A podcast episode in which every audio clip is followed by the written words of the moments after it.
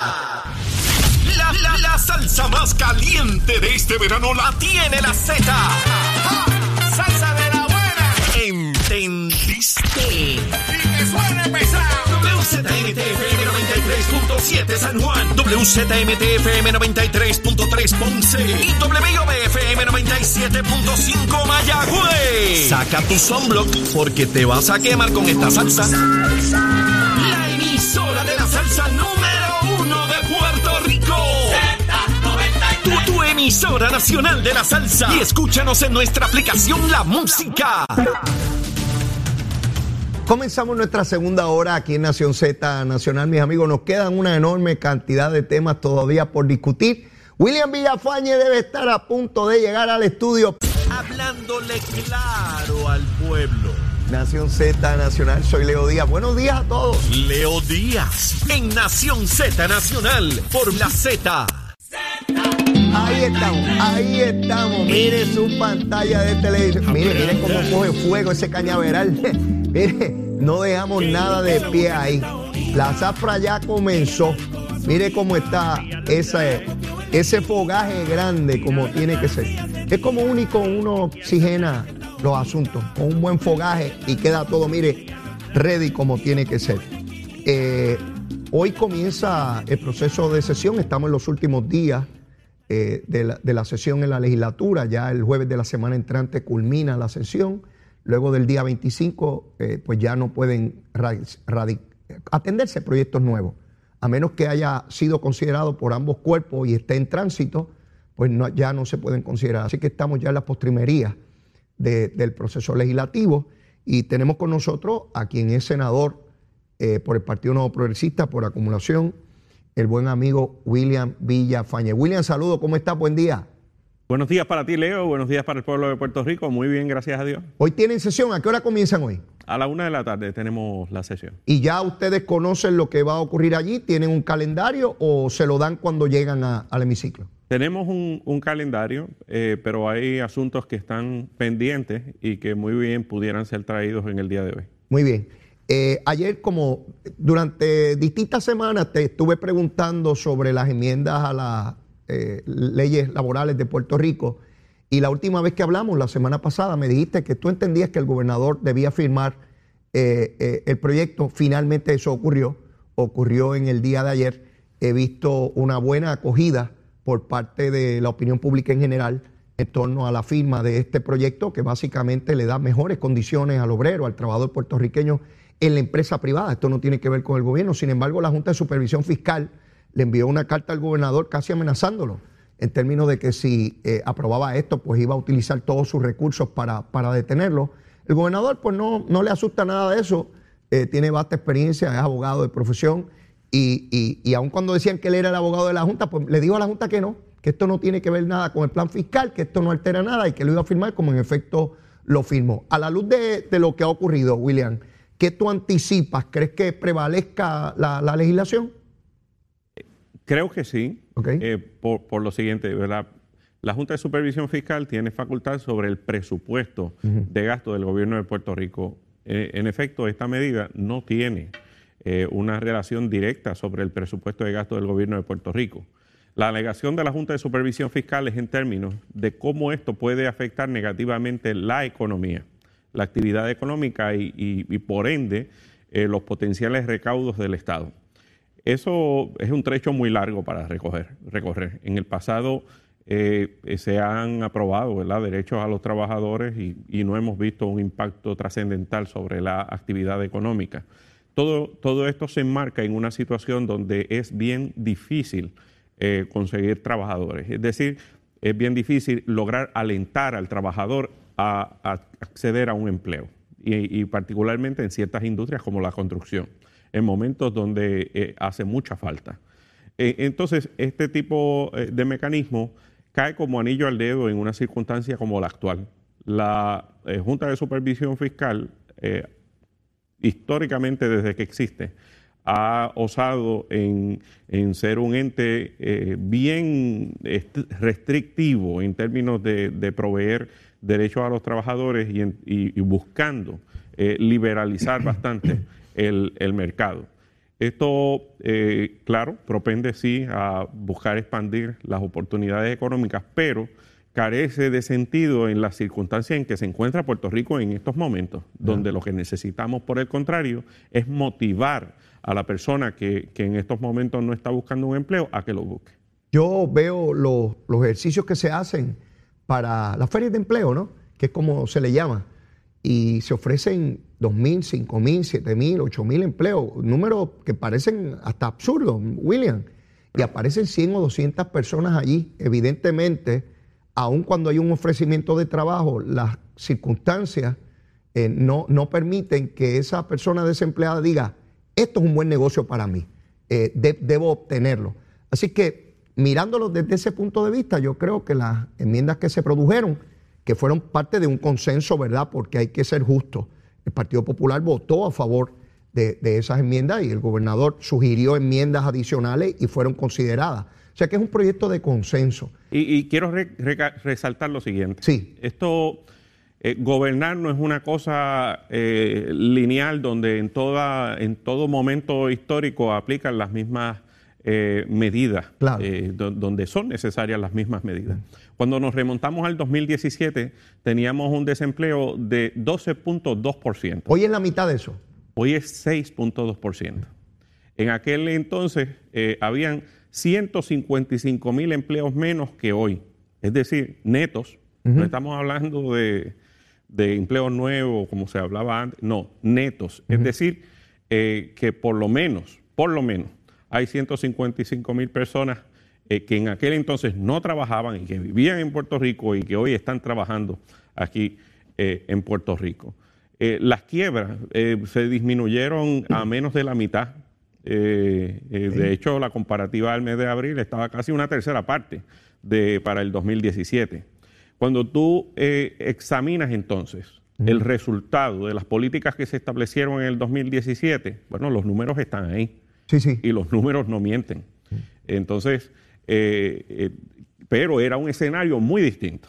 Era un escenario donde no había inversión, donde había un abandono total de nuestra economía y había que buscar la, manera de estimularla. Hoy tenemos un escenario completamente distinto, donde eh, a pesar de que en aquel entonces se hacían, eh, era bien difícil conseguir un empleo, eh, la gente se, tenía literalmente que josear un empleo para, poder llevar el, el pan a su casa, hoy día estamos en un escenario invertido. Y es por eso que se revisan las leyes, se revisan los reglamentos para adecuarlo a las nuevas circunstancias. Ciertamente las circunstancias del 2017 eran unas, luego del huracán distintas, luego de la pandemia, luego de los terremotos.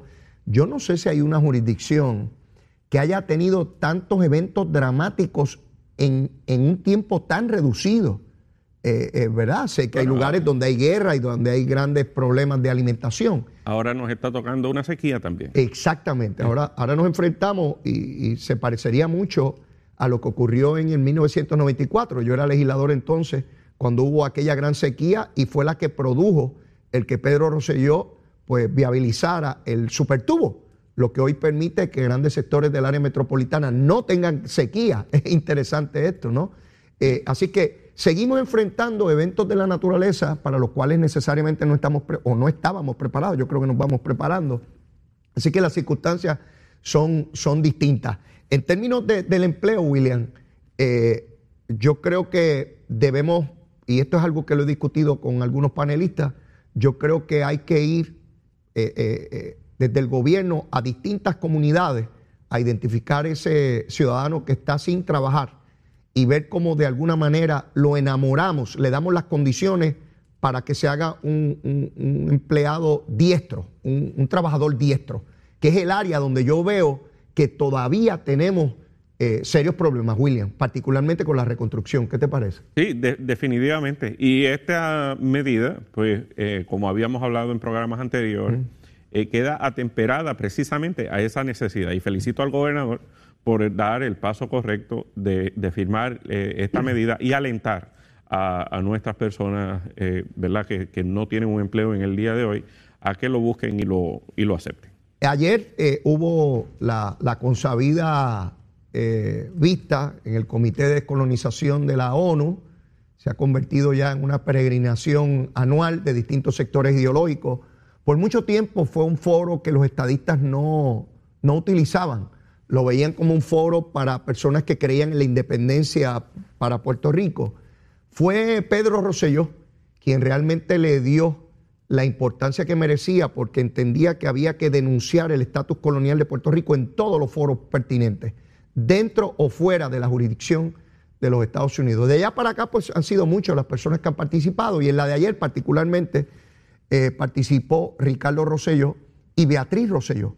Ambos depusieron ante eh, eh, el comité que básicamente ya tienen un estereotipo de la resolución que emite año tras año. Sin embargo, ninguna llega hasta la Asamblea General y se toma una decisión. Pero por otra parte, William, la de este año llega acompañada con decisiones del Tribunal Supremo de los Estados Unidos, diciendo que Puerto Rico es un territorio, del Congreso de los Estados Unidos nada más que con legislación como promesa, y donde hay legislación pendiente en el Congreso para atender el asunto del estatus político de Puerto Rico.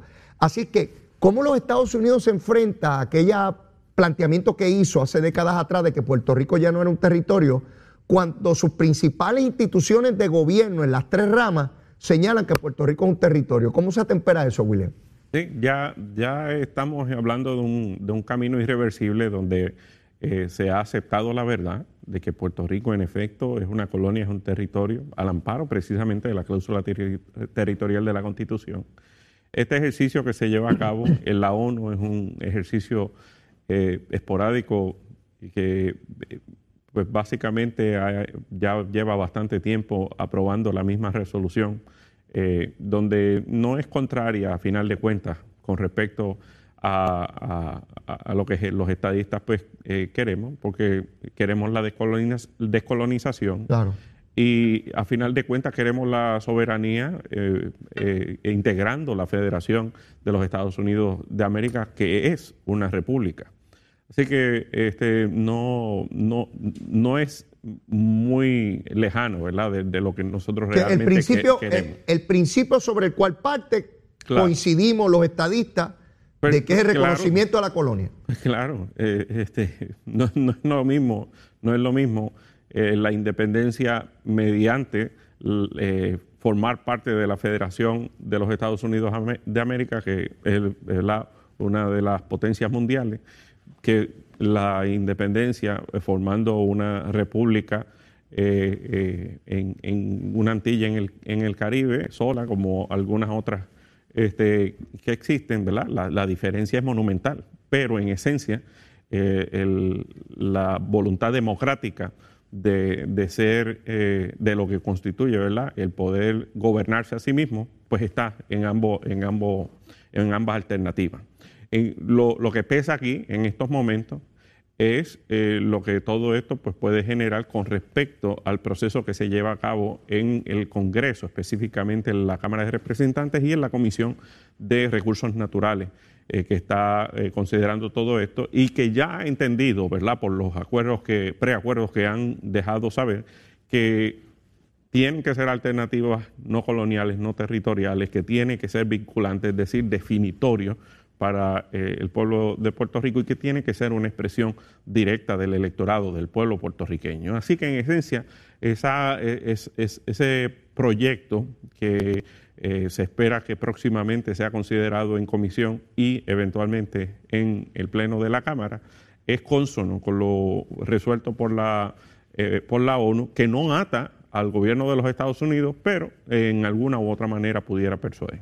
Exactamente. Yo eh, miro ese proceso y entonces me traslado a la Cámara de Representantes Federal y seguimos en una espera rara porque se concrete la radicación del llamado proyecto de consenso sobre el estatus político de Puerto Rico. Hay algo aquí que a mí no me cuadra, eh, William. Yo veía una determinación muy clara por parte de los componentes de este llamado consenso para la radicación de una medida y pensé que una vez se fueron de aquí, de las vistas que realizaron, de las reuniones, pues estaban ready para radicar el proyecto. Sin embargo, sigue retrasándose el proceso. Veo a Steny Hoyer en comunicación con Grijalva y diciendo que espera, que espera que lleguen al consenso. El elemento sobre idioma que trae Alexandria Ocasio, pues parecería ser que se trae como una píldora venenosa, no sé si como parte de lo que ella entiende para descarrilar o la están utilizando a ella para descarrilarlo, esas cosas ocurren. ¿Cuál es tu visión de que esto, eh, ya estamos a 21 de junio, esperaban que en comisión se, se aprobara este mes? Digo, el mes acaba en la semana entrante, pero algo me empieza a preocupar, ¿a ti no? Bueno, algunos grupos están tratando de utilizar el, mecanismo de introducir eh, lenguaje como píldoras venenosas, es decir, lenguaje que, resulte eh, desagradable para muchos congresistas, es decir, a la hora de, votar. Eh, y, quieren introducirlo en comisión para, y, antes de la presentación del proyecto para tratar de afectar la votación en comisión y la votación en el pleno de la Cámara. Entonces, eh, eh, pero claro, como, como dijimos, había ya un borrador, hay un borrador. Y para cambiar ese borrador, pues las partes tienen que ponerse de acuerdo. Eh, yo dificulto de que las partes que tratan de poner trabas a, la estadía tenga, prosperen en ese proceso. Lo que sí puede tener algún tipo de, viabilidad es de poder ser un poquito más específico con respecto a los detalles de la ciudadanía americana en cuanto a la libre asociación. Eh, eso, creo que puede haber más apertura. Nidia Velázquez adelantó cuando estuvieron en Puerto Rico que ella quería un lenguaje eh, que clarificara el asunto de la ciudadanía americana en la libre asociación y la independencia. Hasta ahí, pues yo no vi mayor problema con eso, ¿verdad?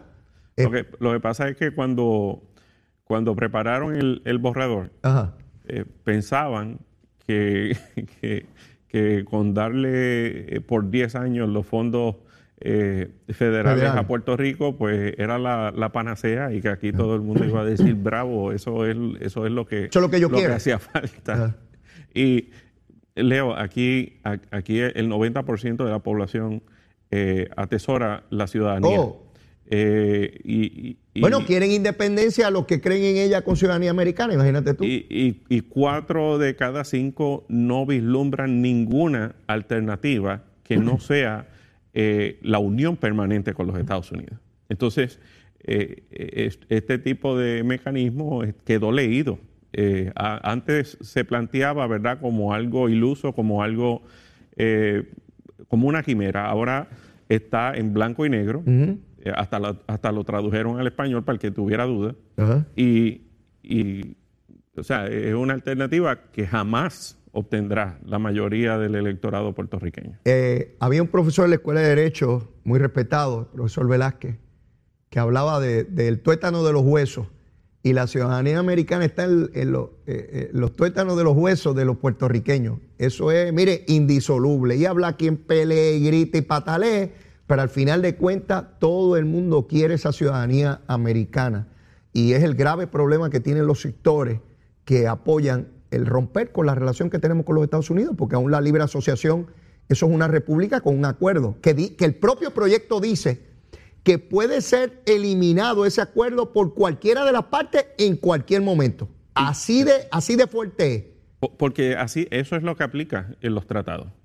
Los tratados, esa es la regla que, que apliquen. No es que se está eh, planteando una excepción eh, para el caso de Puerto Rico. Eh, ya Estados Unidos tiene otros tratados similares con, otra, con otras jurisdicciones y, ¿verdad? plantear algo distinto pues es soñar con pajaritos. el, el, ejemplo que, que, a mí me pareció más dramático y más reciente fue el acuerdo que hizo Barack Obama con Irán sobre la la cuestión de, uranio y, armas nucleares, ¿no?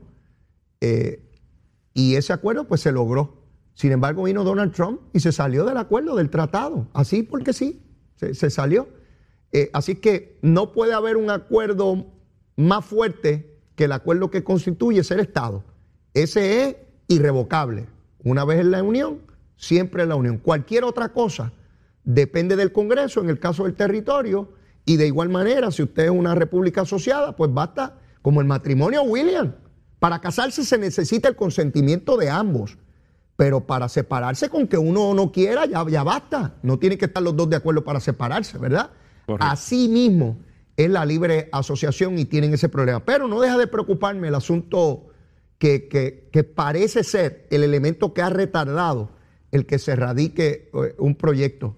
Eh, me decía Cristian Sobrino ayer, Leo, a lo mejor están tratando de lograr todo el consenso mayor, de manera que cuando se radique el proyecto baje rápidamente a comisión y rápidamente al hemiciclo cameral. No descarto esa posición que esboza Cristian Sobrino, porque esas cosas también ocurren en los parlamentos, ¿verdad, William? Sí, también, ¿verdad? No, no es que vaya a bajar unánimemente, eso, allí no baja nada unánimemente, pero sí, eh, siempre se, se, busca, ¿verdad?, asegurar la mayor cantidad de votos.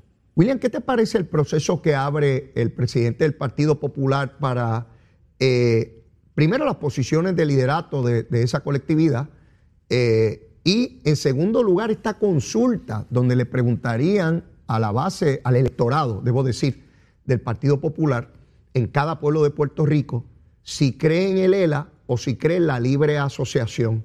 Interesante porque José Aponte me decía el viernes pasado, Leo, pero ¿por qué no plantean la estadidad? Ellos se quejan de que en el Congreso le excluyen el ELA, pero ellos excluyen la estadidad y sería interesante saber si hay algún popular que crea la estadidad, que sabemos que, que sí los hay. Este resultado fue en, el, en el 2020. Pero, ¿qué te parece todo esto al interior del Partido Popular? Bueno, eh, eh, eso es para provocar un, no un cisma, es para, es para provocar una, eh, una línea favorable a la del presidente y, a, una potencial candidatura a la gobernación. Es decir, eh, el, presidente sabe que dentro del propio Partido Popular no, no hay el favor para la libre asociación porque saben, ¿verdad?, que, es una modalidad de independencia.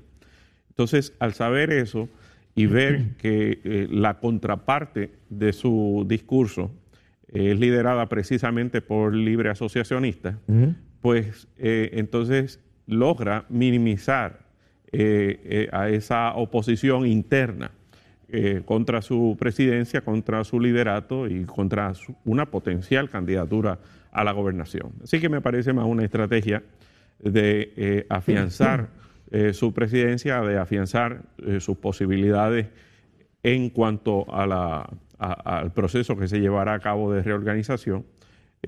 puede ser una buena estrategia en términos de convertir, en lugar de una decisión en torno a, cómo haya manejado la presidencia del Partido Popular, sino a la filosofía dentro del Partido Popular, fíjate que no definen el Estado Libre Asociado, sino que simplemente es la, estrategia de siempre de dejarlo con, la frase bonita eh, que nadie puede definir a ciencia cierta y que todos sabemos que es el territorialismo. William, ¿tú piensas que Dalmao no ha descartado ser el candidato a la gobernación? ¿Tú piensas que, eso está ahí? Oh, por supuesto, pero es que este, el Partido Popular eh, no, tiene muchas opciones. No, tiene muchas opciones. Lo, sé, pero en algún momento pensé, por lo menos me dio esa impresión eh, a comienzos de este año, de que Dalmau se veía como una figura de transición. Por lo menos eso, percibí en algún momento eso. Sin embargo, todas estas posiciones me llevan a pensar que él está tratando de amarrar el barco. y, y desde el punto de vista ideológico, pues él es la que todos conocemos, aquí estoy. El que logró que se definiera en esa manera soy yo. Aspiro a la presidencia, pero todavía no hablamos de candidatura. En otras palabras, eh, déjenme aquí, déjenme crecer, déjenme engordar, déjenme emplumar, emplumar, como decía mi abuelo, tiene que emplumar eh, eh, para ser el candidato a la gobernación. Sin embargo, William, la alcaldesa de Morovi ha entrado en el proceso con mucha fuerza, con mucha vehemencia y uno podrá tener las diferencias que sea con la alcaldesa, ¿verdad? Eh, Carmen Maldonado, pero, pero ha entrado aquí con una furia y quemando el cañaveral. ¿Tú crees que ella tenga fuerza para realmente prevalecer sobre eh, Dalmao o eso es proyección y nada más? Bueno, el, problema es que eh, ese, ese tipo de estrategia, ese mecanismo, no, no, es muy útil cuando se da en un proceso interno primarista eh, explícame eso, explícame eso, que esa es buena. Bueno, porque eh, el proceso que se va a llevar a cabo, ¿verdad? Y no es que uno quiera meterse en, eso, eso es asunto del Partido Popular, pero estos procesos que se llevan a cabo es un proceso eh, donde lo que va a votar es la base de ese partido. Es decir, son aquellas personas que más atesoran la institución. Entonces, eh, cuando, eh, al que atesora la institución, pues es reacio a los ataques internos. Reciente, le molesta. Sí, ve que, que, aunque se está atacando a una persona y su candidatura, sus posiciones, etcétera, eh, el efecto es nocivo para la institución. Entonces, eh, eso, eh, el elector que participa de ese tipo de procesos muestra recelo con respecto a, ese tipo y eso de que tú estás eso que tú estás describiendo no es que sea una característica del Partido Popular eso ocurre en todos los partidos en todos los partidos ok eso es un elemento que tú incluso has visto en el PNP cuando hay procesos primaristas para escoger liderato y ves este tipo de ataques eh, eh, la base lo reciente. Nos cansaríamos de hacer la lista. Eh, por eso, por eso. Así que es importante para los amigos y amigas que nos ven y nos escuchan, lo que William describe no es que sea del Partido Popular, ocurre también en el PNP. El PIB no lo ocurre porque no tiene este tipo de, eventos en los demás partidos menores. Por eso lo evitan, por eso lo evitan. Exacta, exactamente, por eso lo evitan, porque saben lo, lo lesivo lo dañino. Eh, eh, eh, salió lo de, ¿verdad? El caso este de, acoso. en el PIB. En, el PIB y, han salido más tranquilos que. exactamente, empiezan los ataques. Ahorita yo leía, y, vamos a hablar de eso ya mismo, la declaración del Comité de las Piedras del PIB, cayéndole arriba al Comité Central, pidiendo la destitución del empleado de María de Lourdes y emplazando a, Juan Dalmao. Así que esto se da al interior de, de todos los partidos. ¿Cuáles otros serían candidatos? Yo quiero mencionar rápidamente antes de ir a la pausa. Está obviamente Dalmau, Carmen Maldonado, eh, está también ahí eh, Zaragoza, que ha dicho que también aspira a la presidencia de la gobernación. Luis Javier Hernández, que es el alcalde de, Villalba. Está Charlie Delgado, que también dice que, está interesado.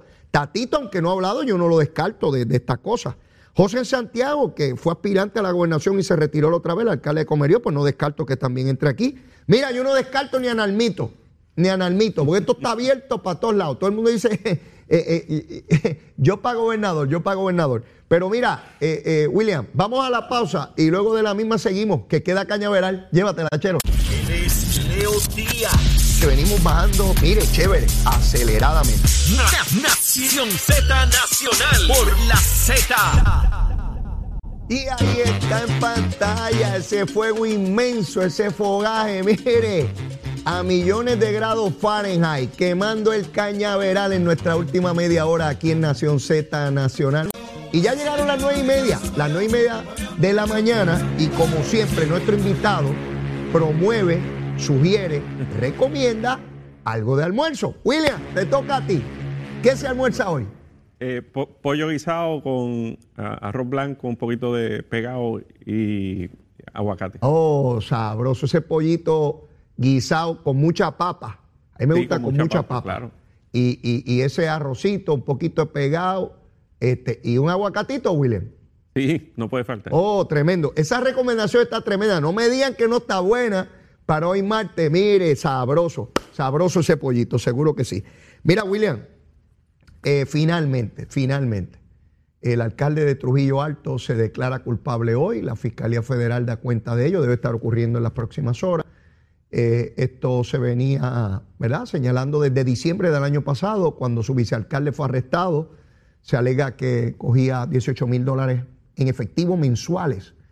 Para él, de inmediato uno sospechaba que el alcalde tenía que ver con eso, empezó a ausentarse de la alcaldía, no iba a trabajar, pero cobraba el Partido Popular no hizo absolutamente nada con él, aun cuando Cirilo Tirado hace varios meses atrás radicó una resolución para que se le separara de los cargos eh, políticos en el Partido Popular. No hicieron absolutamente nada con este corrupto. Y ahora resulta, hasta su presidente de la Asamblea Municipal dijo que no tenía que darle explicaciones a nadie. Se echó a llorar en cámara porque ella lo quiere muchísimo. Y, el individuo se va a, a declarar culpable hoy. Ya va una cantidad enorme de alcaldes PNP y populares y se señala que todavía quedan, ¿verdad? Yo no tengo manera de saber si eso es así, pero tampoco puedo dudarlo por, lo que está ocurriendo. William, ¿por qué el Partido Popular no hizo nada con este individuo, aun cuando ya hace más de un mes la prensa había certificado, había dado cuenta por fuentes claras de que este señor se iba a declarar culpable de corrupción? ¿A qué tú le atribuyes que no, que no se hizo nada? No, no lo hizo con él, no lo hizo con el de Guayama, no lo hizo con el de Mayagüez y así sucesivamente. Eh, me parece que es una prácticamente una tradición dentro del Partido Popular que no, no están acostumbrados a, a, enfrentar este tipo de situación y, no han sabido cómo manejarlo. El, Partido Nuevo Progresista eh, aprendió del, pasado y cuando este tipo de circunstancias se da, traza la línea y no tolera la corrupción y, para afuera, para afuera. Esto no, no, no puede haber paños tibios. Entonces, en el, Partido Popular y aparentemente también en, los otros partidos, porque ves en el Partido eh, Dignidad, Ciudadana este, y el PIB, que, están peores que el Partido Popular. Eh, y, no, no, no, entienden, ¿verdad?, de que en el servicio público y específicamente en la política, el pueblo ha demandado un rigor, eh, un nivel de ser estricto mucho mayor y, eso pues requiere ¿verdad? tomar medidas drásticas. Y estas medidas drásticas, el Partido Nuevo Progresista, eh, cuando sale en este tipo de circunstancias, las toma inmediatamente. Bueno, yo, eh, mientras tú hablabas, recordaba unos eventos que ni siquiera tienen que ver con acusaciones. ¿A qué me refiero? El licenciado Sicardo, que intentó, intentó sustituir al Cano, cuando el Cano renuncia, había sido su ayudante y el PNP no lo validó como candidato. No lo validó. El licenciado Sicardo no estaba acusado de nada, pero había sido la persona que había estado dando el frente y que había estado validando las actuaciones del Cano a nivel gubernamental allí. Y el PNP no lo validó como candidato. Sin embargo, en Guayama, el presidente de la Junta de Subasta, la misma junta que le daba la subasta a la compañía de brea corrupta, que le pagaba dinero en efectivo ilegal al alcalde, no solamente el Partido Popular lo validó como candidato, es el candidato actualmente del Partido Popular en Guayama. Y, eh, ¿verdad? No, no estoy diciendo de que vaya a haber eh, más acusaciones en ese municipio, pero vimos cómo eh, a otra persona que participaba de ese proceso fue acusada en los pasados días también en dicho municipio. O sea, esto no se ciñe exclusivamente a los alcaldes, aquellas personas que hayan participado de ese, de ese proceso. Es que esto es sencillo, William. pues también las van a pagar. Esto es sencillo. La corrupción ha llegado a un punto insospechado, intolerable, o usted tiene voluntad para erradicarla o no tiene voluntad. Así mismo. Sin paños tibios y que es que es mi amigo, es que me ayudó en la campaña, es que yo lo quiero mucho, es que voy a llorar por él, es que tiene una gran familia, es que lleva tantos años en el partido, es que se merece una deferencia. Se acabó. Nadie nace con un sello que dice tiene que ser gobernador, comisionado, alcalde, legislador, nadie. A veces yo escucho a gente en los partidos políticos como si fuera una cosa hereditaria o hay que tener una cosa. Mire, no es el pueblo lo primero. Y veo al Partido Popular arrastrando los pies de una manera que uno insólita con relación a los casos de, corrupción. Mire, se acabó, punto. Y, es ese funcionario el que le falló a la confianza eh, del electorado, del partido. Y bueno, y con eso me muevo al Partido Independentista. Por décadas, por años, el liderato del PIB dijo, William, que cuando el PNP decía que esto el que fallaba era un individuo y no el partido, decían que eso era mentira, que eso son organizaciones corruptas. Cuando el Partido Popular también empezó a reclamar lo mismo, ¿verdad? Porque el Partido Popular también decía que era el PNP, pero cuando empezaron a caer sus corruptos, decían, no, no, no, son personas, no es partido. Pero ¿qué decía el PIB? No, ese es el bipartidismo que nos ha traído aquí y son iguales y toleran la corrupción. Y la... Ahora resulta que han salido públicamente mujeres pipiolas. Han tenido que salir a las redes sociales porque no se atendían los casos de hostigamiento al interior del partido. Y han tenido que hacer la denuncia pública. Y tu compañera del de, Senado, María de Lourdes, se han inventado una comisión de ñoña que va a evaluar un protocolo que no tienen, que van a buscar para evaluar casos que tienen desde comienzo de este año. El Comité de las Piedras del PIB en este fin de semana sacó un comunicado de prensa emplazando al partido a nivel central, señalándole negligencia en el trato con estos casos, pidiéndole cuentas a Juan Dalmao como secretario del partido y candidato a la gobernación, y diciendo que se avergüenzan del trato que le está dando el PIB a estas mujeres del partido. Este no era el partido que podía ser mejor con la nueva patria, con esa que, que, no habría corrupción, ni hostigamiento, ni violaciones de ley. Eso es una cosa eh, del cielo, esta cosa del Partido Independentista. ¿Cómo tú? Ah, para darte más elementos. Mira dónde está Victoria Ciudadana con, con, Nogales, que no tenía propiedad y resulta que tenía propiedad millonaria. Y hoy está circulando en la Cámara de Representantes el informe de la Comisión de Ética de ese cuerpo legislativo, sancionando a Lizy Burgo por utilizar eh, instrumentalidades públicas para fines privados. Entonces te pregunto yo, William, ¿es de persona o de partido? Pues precisamente, eh, mira, esto es definitivamente de persona, pero en, el caso del PIB particularmente, eh, las expresiones que se han hecho públicamente tienden a indicar de que no es que meramente no se atendía, es de que había un esfuerzo para acallar, para silenciar. Encubrir. A las víctimas, para encubrir.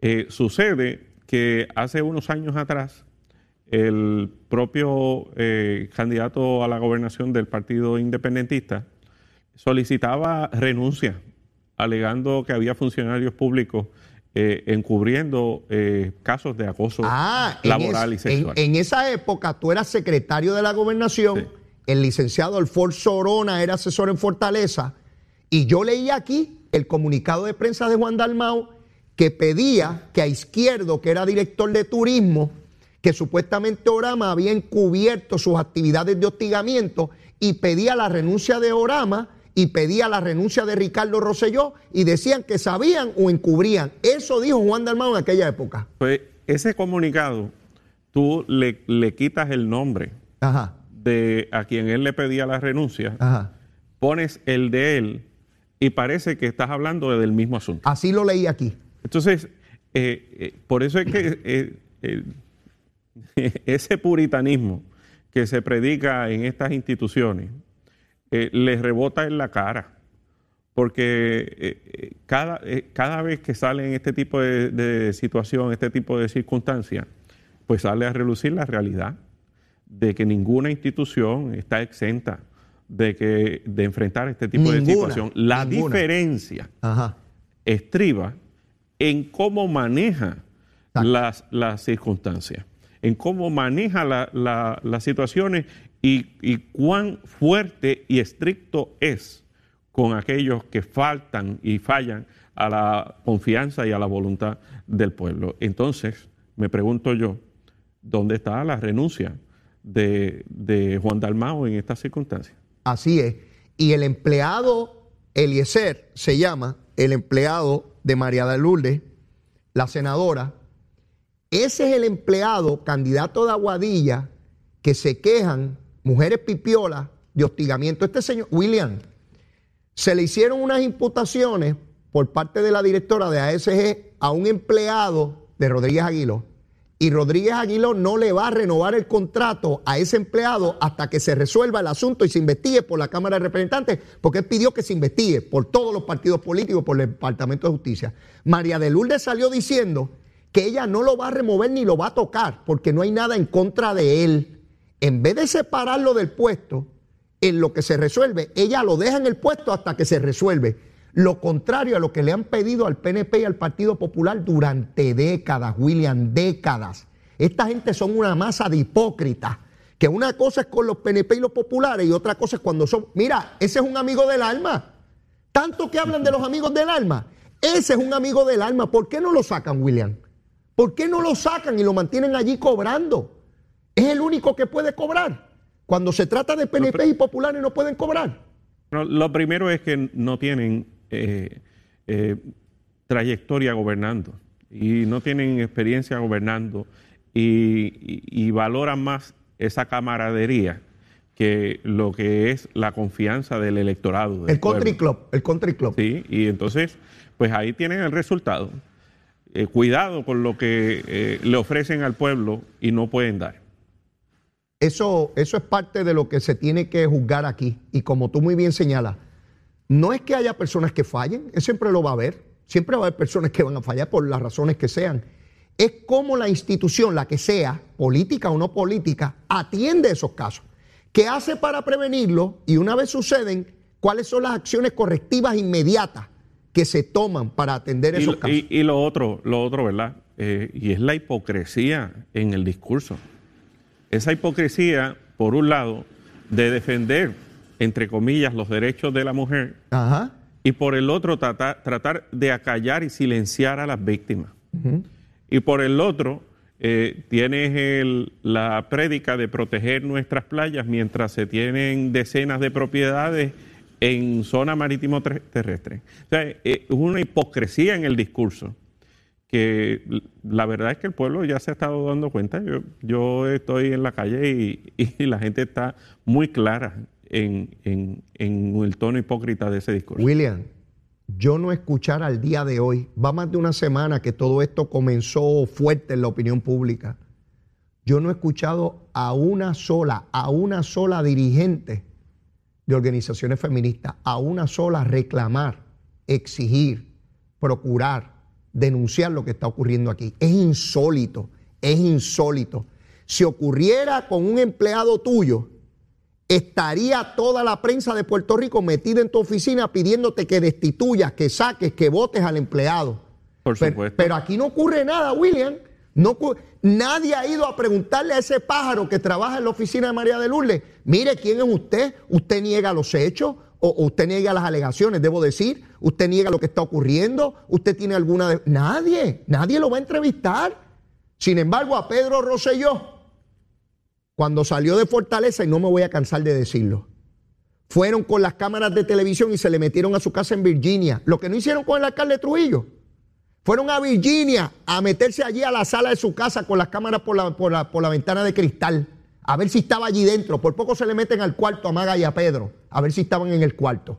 Pero a estos pájaros le tienen, bueno, yo he escuchado periodistas decir, perdone que yo le pregunte, perdone que yo le pregunte, pero si la labor del periodista es preguntar. O sea, eh, el trato es tan distinto, eh, pero, la, pero la gente se da cuenta, William, estamos en una sociedad mediática y se dan cuenta de lo que está ocurriendo eh, con, con claridad. Pero recuerdo el caso de Orona y cómo Dalmau pedía que lo destituyeran. Eso que tú dices, yo lo hice aquí. Yo leí el comunicado y donde él pedía la renuncia de Ricky, puse el nombre de él y cuadraba al chavo, ¿sabes? Sí, pues claro. Era lo mismo.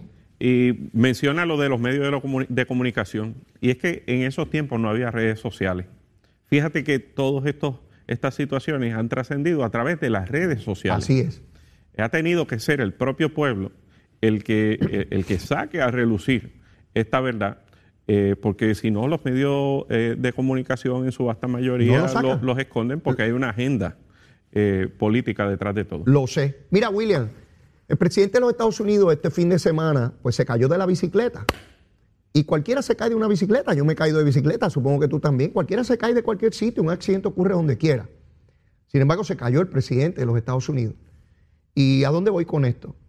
Obviamente ponen al presidente públicamente a correr en bicicleta para demostrar su vitalidad.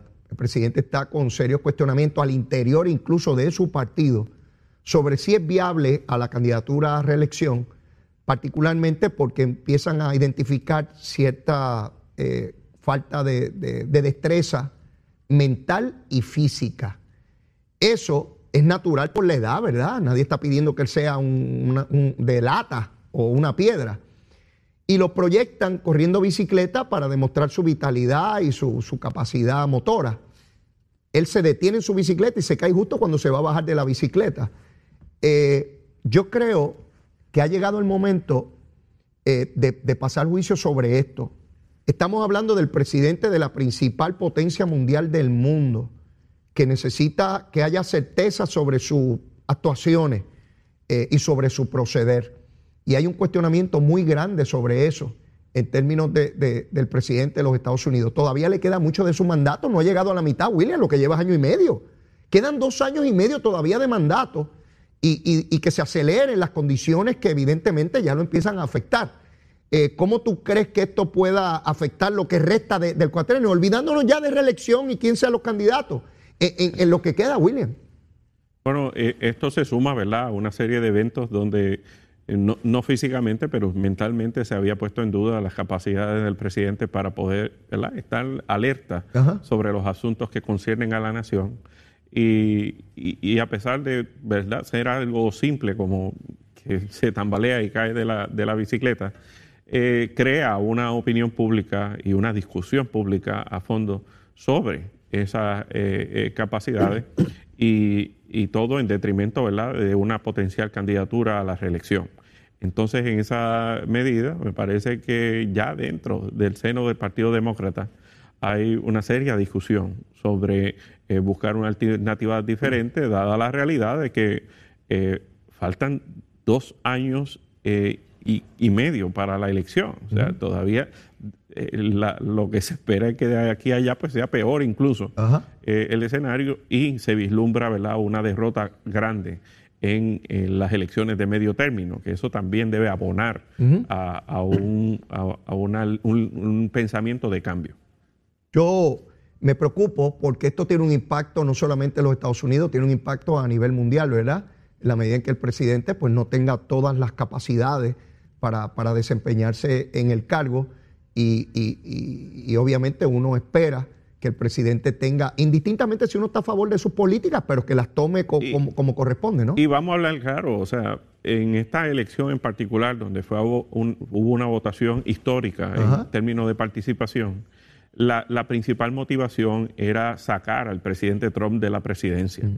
Entonces, si, habiendo sido esa la principal motivación del electorado, pues eh, poco importa a muchos de esos electores que sea el propio presidente el que vaya a la reelección, máxime cuando se vislumbra que eh, la contraparte sea el propio expresidente Donald Trump. Sobre eso mañana estaré abonando porque hubo una, unas decisiones del Partido Republicano en Texas diciendo que eh, Donald Trump ganó la elección y que no reconocen a Biden. Quiero mañana evaluar eso y por dónde va el Partido Republicano y las posibilidades de que Donald Trump sea nuevamente el candidato de ese partido frente a quien corresponda del Partido Demócrata. Pero eso lo vamos a estar evaluando mañana. Eh, ya no tenemos tiempo para más, William. Agradecido siempre de tu participación y, bueno, éxito en la sesión en el día de hoy. Muchas gracias, William. Bendiciones. Como siempre. Bueno, ya en los minutos finales se siguen haciendo esfuerzos por parte del gobernador para tratar de paliar el impacto del costo de energía eléctrica, tratando de pasar dinero mediante un proyecto de ley del Fondo del Seguro del Estado a la Autoridad de Energía Eléctrica. Todavía está pendiente la legislatura, esperemos que se apruebe. Ideal. Una ayuda es una ayuda y un alivio es un alivio, ¿verdad? Así que haciendo el mayor de los esfuerzos posibles por tal de que los costos eh, de energía eléctrica, los costos de vida, pues no sean tan altos. Es un debate enorme que tenemos de inflación a nivel mundial y tenemos que seguir paliando el asunto hasta que finalmente se pueda resolver el conflicto de Ucrania y Rusia. Eso está pendiente, vamos a ver qué sucede. Mire, yo no tengo tiempo para más. Como siempre, la súplica, la supliquita, mire bien chévere. Si usted todavía no me quiere, mire, quiérame, soy bueno, soy bueno. A veces alboroto y grito, pero mire bien chéverito, bien chéverito. Soy buena más, soy bien bueno, bien cariñosito, seguro que sí. Quiérame que soy bueno. Mire, y si ya me quiere, ¿qué más? Eh, mire, expande ese corazón, ese músculo se puede expandir enormemente. Hay amor, seguro que sí. Los quiero mucho, será hasta mañana, los voy a extrañar. Besitos en el cutis para todos. Llévatela, chero.